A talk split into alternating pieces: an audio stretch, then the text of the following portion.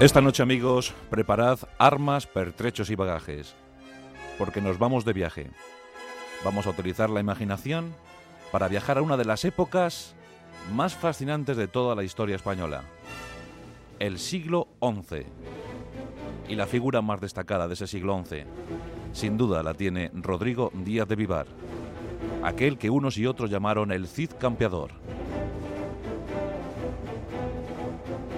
La figura del Cid, vitificada en exceso por los cantares de gesta, siempre ha hecho soñar a todas las generaciones. Era motivo para idealizar las situaciones más ventajosas y profundas. La entrega, el entusiasmo, la lealtad a su rey, pero también el exilio forzoso. Tiempos de conquista, tiempos de aventura, tiempos de guerra. Como os digo, estamos en el siglo XI. La situación en la península es muy conflictiva, muy complicada. Los reinos cristianos andan enzarzados en tremendas guerras civiles. Pero los reinos árabes no iban a la zaga. Es difícil explicar cómo estaba la configuración geográfica de, de nuestro territorio. Sobre los reyes cristianos hay que destacar la figura de Fernando I llamado el Magno rey de Castilla por derecho. Y a su muerte, pues cometió, eh, dicen algunos, el pequeño error de dejar su reino, su potente reino, en herencia a sus cinco hijos. Luego entraremos en detalles. Vamos al bando árabe. Ya sabéis que la presencia musulmana en España se prolongó por más de 780 años. Aquellas tropas invasoras a cuya vanguardia iban Tarik y Muza, realmente lo hicieron muy bien. No encontraron apenas oposición y encima vieron como muchas, muchas eh, poblaciones visigodas se sumaban a su esfuerzo. En el siglo X España vive un momento de esplendor y ese momento es procurado por los Omeya, la dinastía Omeya, el gran califato de Córdoba. Pero aquel eh, califato se extinguió. Se extinguió dando paso a los reinos de taifas. ¿Qué significa taifa? Taifa es una palabra bereber que significa tribu, familia. Una vez quedó desgregado el califato de los Omeya, el califato de Córdoba, la península ibérica se convirtió en una suerte de reinos de taifas, Diferentes familias se agruparon en torno a ciudades y crearon sus propios reinos.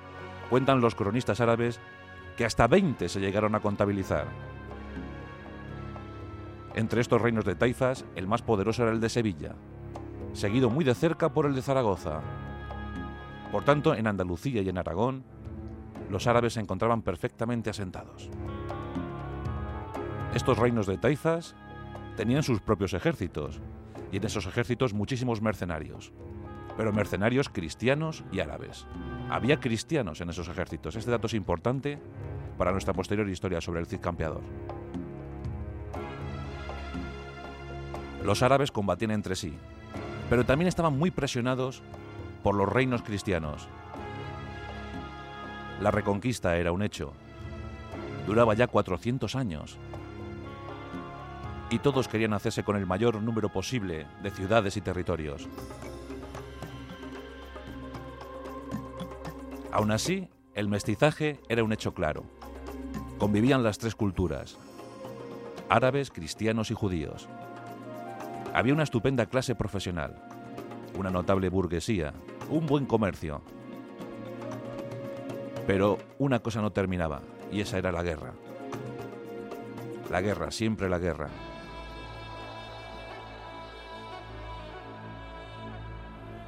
Hemos enmarcado la época, el siglo XI. Un buen número de, reinos cristianos, multitud de reinos árabes. Vamos a Burgos. En una pequeña localidad de Burgos, o quién sabe si en la propia Burgos, nacía Rodrigo Díaz, el que se María de Vivar. Hijo de Diego Laínez, Diego Laínez, a su vez, era hijo de un antiguo juez de Castilla. Por tanto, Rodrigo Díaz de Vivar nace en el seno de la nobleza menor de Castilla. Diego Laínez está al servicio de Sancho, del infante Sancho. Sancho era el hijo mayor de Fernando I el Magno. Y pronto, don Diego consigue que el joven Rodrigo entre al servicio del infante Sancho. Y este le tiene en gran estima, tanto que a los 18 años le nombra caballero. Corría el año de 1062. Como ya hemos dicho, Rodrigo Díaz de Vivar nace en el 1043, aunque otras fuentes históricas afirman que fue en el 1040, pero utilicemos la referencia del 1043 para nuestra historia. Por tanto, en el 1062 está a punto de cumplir 19 años cuando es nombrado caballero. Y Sancho era cada vez más fuerte. Así fue llamado Sancho II el Fuerte. En 1065 muere su padre, Fernando I. Y esta es la herencia, y este es el reparto. Fernando tiene cinco hijos.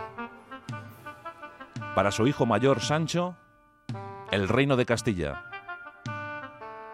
Para Alfonso, otro de sus hijos, los reinos de León y Asturias. Para García, el reino de Galicia y las posesiones portuguesas y para sus hijas Elvira la ciudad de Toro y para doña Urraca, para Urraca, la ciudad de Zamora. Era el año de 1065 y pronto las disputas entre hermanos se hicieron notar.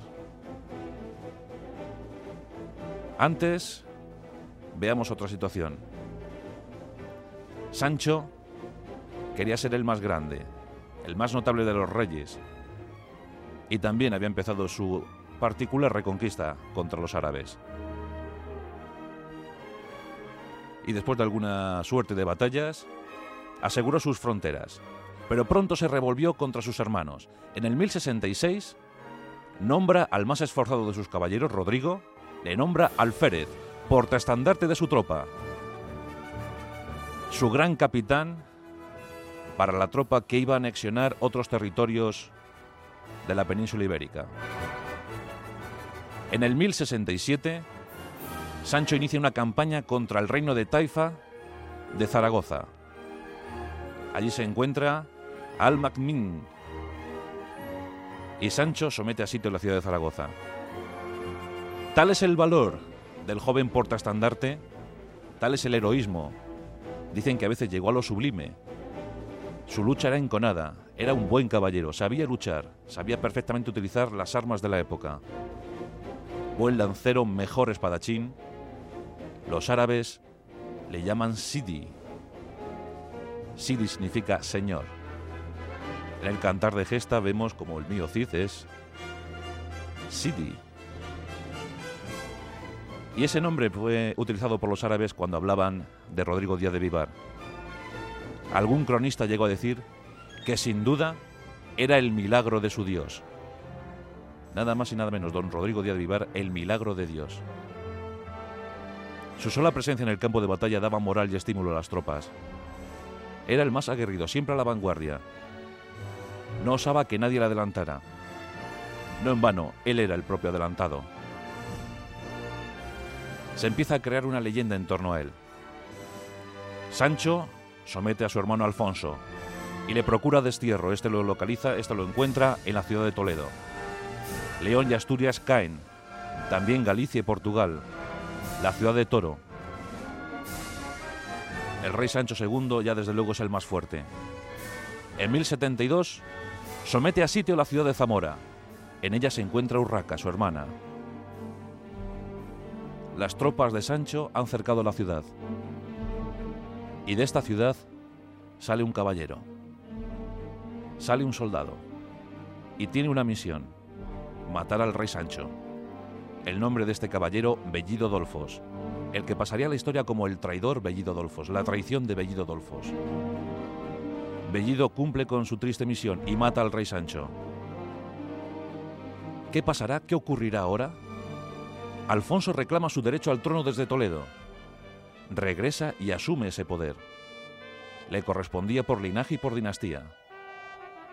Nos encontramos en Santa Gadea, Doce de los mejores caballeros del reino se encuentran reunidos. Hay que tomar juramento al nuevo rey. Todos sospechan de Alfonso. Todos piensan que ha participado en la muerte de su hermano Sancho. Pero ¿quién le tomará juramento? ¿Quién asumirá esa tarea? De entre los doce caballeros surge una vez más el adelantado. Rodrigo Díaz asume esa misión. Y es tan fuerte la exigencia, y es tanto el mensaje que lanza Rodrigo Díaz, que el rey Alfonso jura sí, pero desde entonces albergará un odio exacerbado hacia don Rodrigo.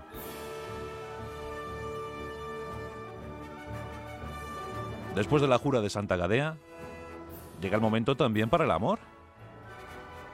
Y el amor lo encontró precisamente en la parentela del rey Alfonso VI.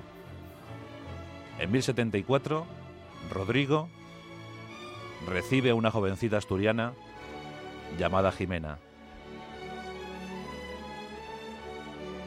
Una joven hermosa, hija del conde de Oviedo, por tanto prima de don Alfonso.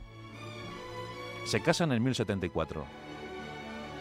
Y de este matrimonio vinieron dos niñas preciosas.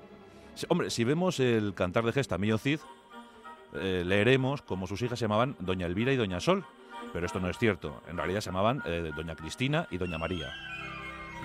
Y también tuvo un hijo, Don Diego, el que tristemente falleciera en la batalla de Consuegra.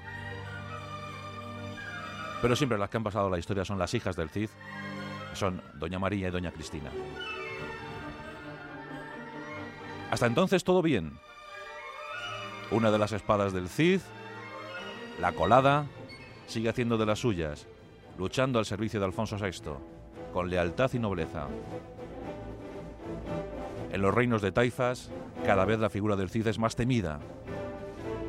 Nadie osa oponerse al Cid. También llamado campeador, porque en nobles lances consiguió ese título, Campi Docto. Sabedor, conocedor de las artes guerreras sobre el campo de batalla. Así que por un lado, por el lado cristiano, le vino la denominación de campeador y por el lado árabe, Cid, el señor campeador, el señor batallador, conocedor en extremo de los artes de la guerra. E imaginamos su vida a bordo de su caballo. Y ahora hablaremos del caballo. En el año 1075, el reino de Taifas de Sevilla, tributario del reino de Castilla, se muestra, un tanto rebelde, no quieren pagar tributo. Cuentan con algunos aliados.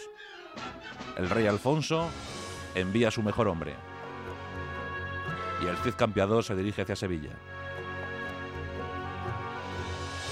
Y allí somete al rey, libra combate con los que vienen de Granada. En esas tropas de Granada se encuentra el que ya será su ancestral enemigo. Siempre serán enemigos, García Ordóñez. Pero aquí, además de cobrar el tributo, consigue una de sus piezas más codiciadas, la que siempre le acompañará. Nos referimos a su gran caballo Babieca. Babieca es un magnífico ejemplar de caballo andaluz. Es un caballo fantástico. Dicen que solo había nacido para ser montado por el Cid. Babieca, Babieca desde entonces le acompañará en todas sus gestas y batallas. Por tanto, tenemos eh, un caballo andaluz, pero también hay una espada andaluza. Y esa es la tizona. Hasta ahora hemos visto a Tizona expuesta en el Museo del Ejército. Y siempre se había comentado si era verdadera, si era la auténtica. Hoy podemos decir que desde luego sí es auténtica. Es una espada forjada en el siglo XI, entre el año 1000 y el 1010. Y esa espada es andaluza porque se forjó en las herrerías de Córdoba, forjada con un hierro singular. Una espada fantástica y formidable. Esas eran las dos espadas del Cid, las que usaba habitualmente, la colada y la tizona, y su caballo Babioca. Y ya vemos que Andalucía tiene mucho que ver en esta historia.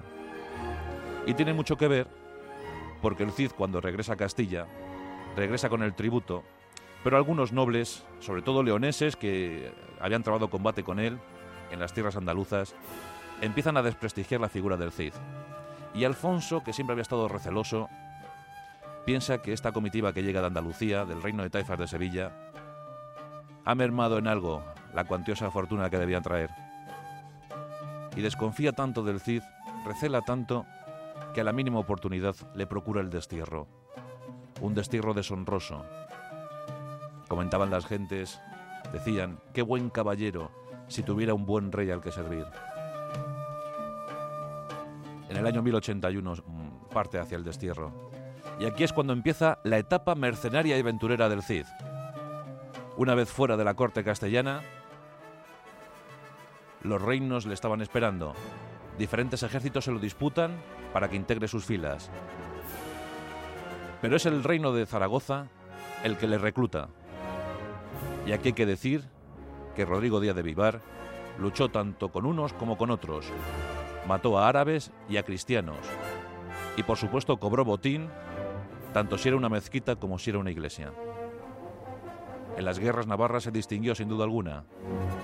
Luchó contra los catalanes, luchó contra aragoneses, uno de sus enemigos, acérrimo Ramón Berenguer II, luchó tanto con él que incluso Ramón Berenguer II fue capturado en dos ocasiones.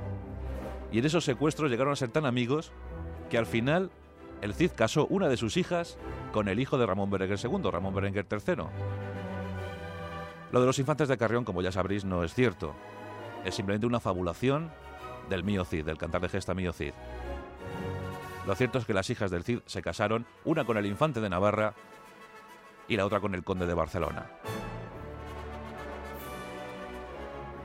Sus gestas llegan a Castilla. Alfonso está muy necesitado de hombres, de hombres valerosos que conduzcan sus tropas. A todo esto hay que sumar el peligro que llegaba desde el norte de África, los almorávides. Los almorávides eran pues una especie de secta puritana bereber que desde luego le dieron una vuelta de tuerca al Islam. Su líder era Yusuf Ibtasin. Yusuf se puede considerar como, es, como padre fundador de Marruecos, uno de los padres fundadores de Marruecos. Y en tres sucesivas oleadas empezaron a invadir el territorio peninsular. Los almorávides eran muy poderosos, muy fuertes. Fueron llamados por los reinos de taifas. Estos eran, estaban muy temerosos ante la presión cristiana. También sabían que el tributo a pagar a los almorávides iba a ser muy exigente. Pero decidieron buscar ayuda entre ellos. Los almorávides irrumpieron en la península con una estela de fuego y sangre. Entraron a saco en diferentes reinos. Presionaron a los cristianos. Derrotaron al rey Alfonso en Sácala en 1086. Alfonso había conseguido pues, eh, notables conquistas, por ejemplo la ciudad de Toledo en 1085, Madrid, pero el poder almorávide era demasiado grande. Y llamó al Cid. El Cid había sido perdonado. En 1089 se está a punto de librar un combate. El rey Alfonso VI se dispone con sus estandartes, sus blasones, sus tropas, sus gentes, se dispone para la lucha. Ha llamado a la tropa del Cid, y este se apresta para llegar a ayudar a su rey. Pero al parecer no consigue llegar a tiempo. Aún así, los almorávides habían retirado, o sea, no había sido precisa su, su presencia allí. Pero el rencor de Alfonso VI, siempre desconfiado, es tal que le entrega el segundo destierro. Dicen que Rodrigo Díaz de Vivar no pudo soportar aquello. Con una tropa muy mermada, muy desmoralizada, parte de nuevo rumbo al destierro. Y aquí debemos hablar del cantar de gesta del Millo Cid. El cantar de gesta del Millo Cid, del que se conservan unas 3.700 líneas escritas, unas 3.700, debemos suponer que muchas líneas se perdieron. Se supone fue escrito en el siglo XII. Algunos mantenían que en el XIII, pero parece que los estudios más rigurosos nos hablan de que ese cantar de gesta no debió ser escrito antes de 1157. Hay una fecha que empiezan todos a barajar, la de 1140, y el creador de este cantar, ya sabéis que es anónimo, pero bien podría haber sido un juglar que se movía en torno a la ciudad de Medinaceli. En torno a Medinaceli, 1140. El cantar está conformado por tres partes. Y ahí podemos ver pues diversos avatares, el destierro, algunas afrentas, la de Corpes por ejemplo, con los infantes, los infantes de Carrión. En fin, hechos fabulados y fabulosos pero sí también hay algunos datos ciertos, fidedignos, y sobre todo vemos, nos ponemos en contacto con las costumbres de la época del siglo XI. Los cantares de gesta. Es una de las pruebas que tenemos sobre cómo era aquella vida, aquellas costumbres. Y la vida de Rodrigo Díaz de Vivar empieza a acentuarse, empieza a ser más sobresaliente a raíz de su destierro en 1089. Es cuando empezamos a recoger más datos. Es un héroe inusual, porque aquí le tenemos ya madurito, casado, con hijos, y aún así procurando gestas para su reino, y siempre lealtad y mandando tributos a su rey, al que, bueno, eh, él seguía queriendo y considerando. Vuelve a luchar al lado del rey de Zaragoza, y pronto se entera de las desventuras de una ciudad llamada Valencia. Ciudad que al morir uno de sus jefes, el Cid decide poner sitio. Pone sitio a la ciudad en 1093 y se apodera de ella en 1094. Y en ella gobernó como rey, como lo que realmente merecía ser, porque algunos piensan que era mucho mejor del que se consideró emperador, porque se proclamó emperador Alfonso VI.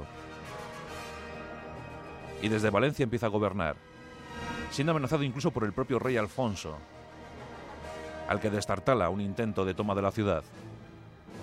Irrumpe por las tierras de Logroño y de Navarra y asesta un buen mandoble a su enemigo atroz, García Ordóñez. La leyenda es más que famosa, la leyenda es más que popular. Recorre todos los campos de batalla, todos los reinos. Nos vamos acercando al momento final. Sus hijas logran casarse bien, como ya os he dicho, y nos encontramos en el año 1099.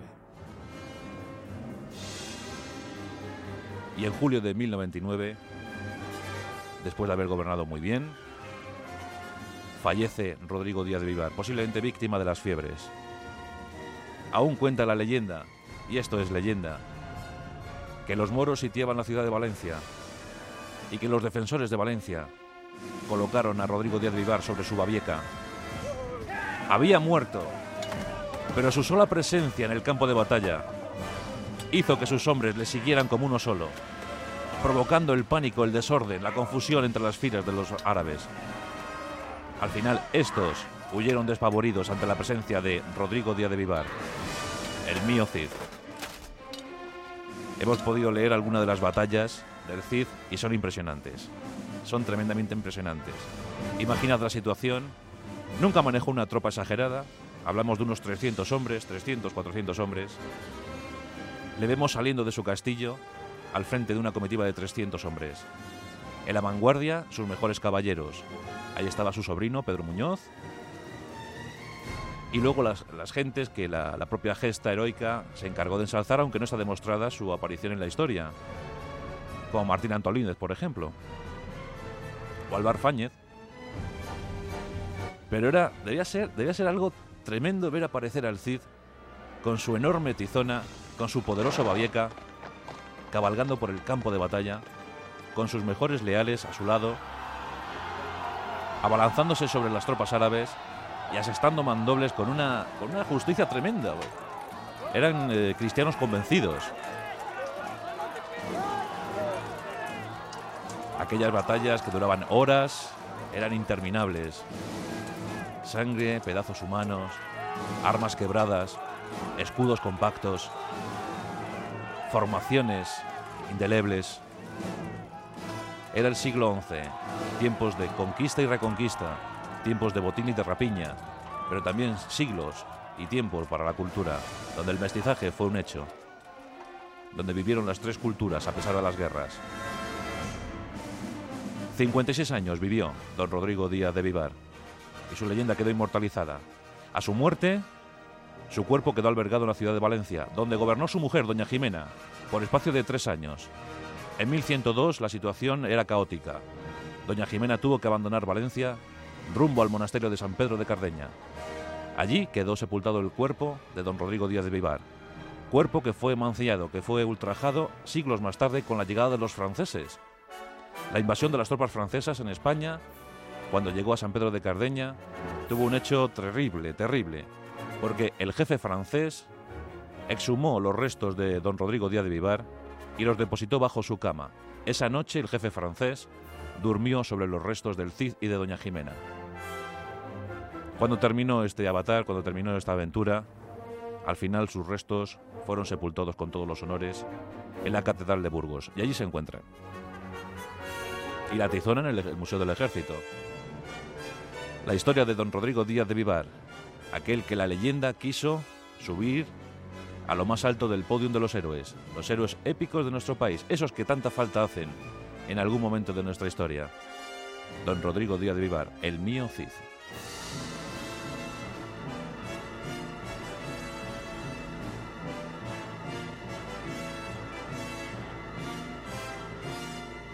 En Onda Cero, La Rosa de los Vientos. Juan Antonio Cebrián.